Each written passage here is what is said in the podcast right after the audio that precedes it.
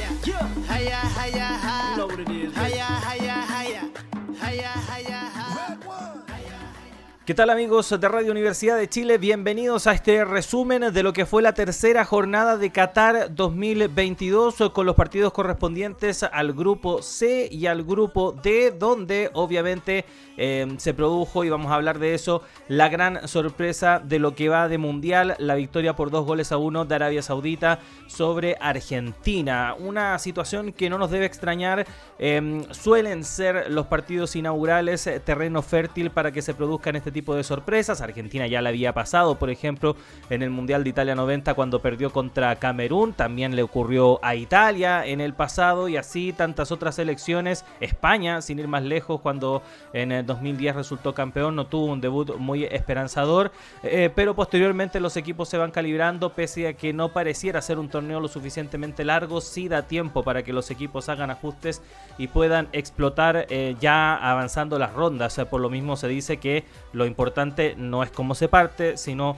cómo se termina en este tipo de competencias. Lo cierto es que Argentina mostró eh, dosis de buen juego, sobre todo en la primera fracción, y eh, desperdició muchas ocasiones, quizás un poco desconcentrado por todas las intervenciones del árbitro, del VAR, que anuló ahí un gol que anula, un, gol que se anula solamente con el VAR realmente eh, a Lautaro Martínez eh, y posteriormente en el segundo tiempo un empate muy tempranero por parte de Arabia Saudita y cuando todavía se estaban recuperando del shock viene el segundo gol. Muy bien Arabia Saudita, muy bien plantado sobre el campo de juego, recorrió prácticamente todo el terreno, todos los jugadores, un tremendo esfuerzo físico, eh, figuras rescatables, obviamente al Dausari, el que marcó el segundo gol, y sobre todo el arquero Al Obais, que eh, se mandó unas tapadas espectaculares y que fue gran responsable de que finalmente el marcador terminara como eh, terminó.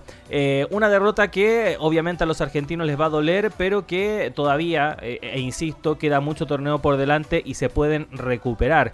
El tema es que, claro, tendrán que enfrentar a dos selecciones que vienen eh, con fue el mejor partido ni de Polonia ni de México en el debut, empate sin goles, eh, pudo haber ganado Polonia, pero estuvo ahí tremendo el Memo Chea para tapar un penal a Robert Lewandowski.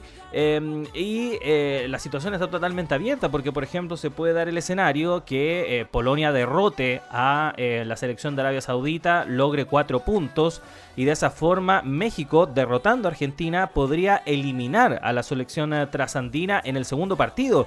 Por lo mismo, ya en la próxima fecha comenzaremos a vivir finales en esta Copa del Mundo, que es lo que nos gusta tanto de, de este deporte. Eh, y como les contaba, eh, el otro partido, México con Polonia, no mucho que comentar. Eh, se esperaba que fuese un partido apretado. Eh, ambas selecciones tienen un nivel muy parecido. y hay que ver cómo, cómo reaccionan ante esta Argentina, tanto México con Polonia, porque ahí va a estar la clave de la clasificación de ambos. Si es que quieren pasar, van a tener que enfrentarse a ese león rabioso que va a ser Argentina, que seguro va a, va a querer comerse el mundo en el próximo partido. Y en el otro grupo, en el que encabeza Francia, el grupo D, hubo también ahí un asomo de sorpresa con ese tempranero gol de Australia, pero posteriormente Francia puso las cosas en su lugar y eh, con eh, una tremenda actuación de toda su línea de ataque, sobre todo de Antoine Griezmann, también de Dembélé que jugó muy bien por las eh, por los extremos y por supuesto con la contundencia de Mbappé y Giroud que asoma como el reemplazante de Benzema. logran llevarse una contundente victoria por 4 goles a 1. Acá lo mismo, no nos engañemos, no porque Francia haga ya ganado por 4 goles a 1 en el debut, ya vaya a ganar la Copa del Mundo. Estos torneos son largos y hay que ver cómo cómo eh, este plantel que viene un poco diezmado por las lesiones, sufrieron otra durante este partido, la de Lucas Hernández, eh, pueda ir acumulando esa situación y eh, poder hacerle frente. Y en el otro partido del grupo, eh, Dinamarca y Túnez empataron 0 a 0. Decepcionó a mi gusto la selección danesa. Yo la tenía apuntada como una de las posibles sorpresas para esta Copa del Mundo.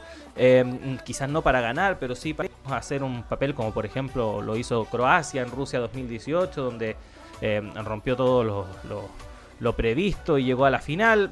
Quizás Dinamarca no llegaba a la final, semifinal, cuarto de final, pero lo tenía ahí por lo menos entre los ocho mejores a la selección danesa y si quieren hacer eso van a tener que mejorar en varios aspectos porque realmente eh, se mostró un equipo sin ideas para enfrentar el buen planteamiento del equipo tunecino y es más, pudo haber perdido el partido si es que la ha estado más fina eh, en, el área rival. Así que vamos a ver qué va a pasar con Dinamarca, si se, que, que se puede recuperar porque ahora tiene que enfrentar eh, a Francia que seguramente... va a venir muy envalentonada con esta victoria y también con un poco de, ganas de revancha ante Dinamarca que le ha ganado los últimos partidos a la selección de Didier Deschamps. Así que vamos a ver qué va a pasar eh, con esta Copa del Mundo Qatar 2022 que sigue con su devenir eh, mañana o durante este, este día eh, miércoles se enfrentarán de los grupos F y E. Se viene el debut de Alemania, el debut de España y eso lo estaremos analizando en nuestro podcast de Radio Universidad de Chile en Spotify para que nos sigan ahí y por supuesto también a través de la 102.5 FM. Chao, que estén bien.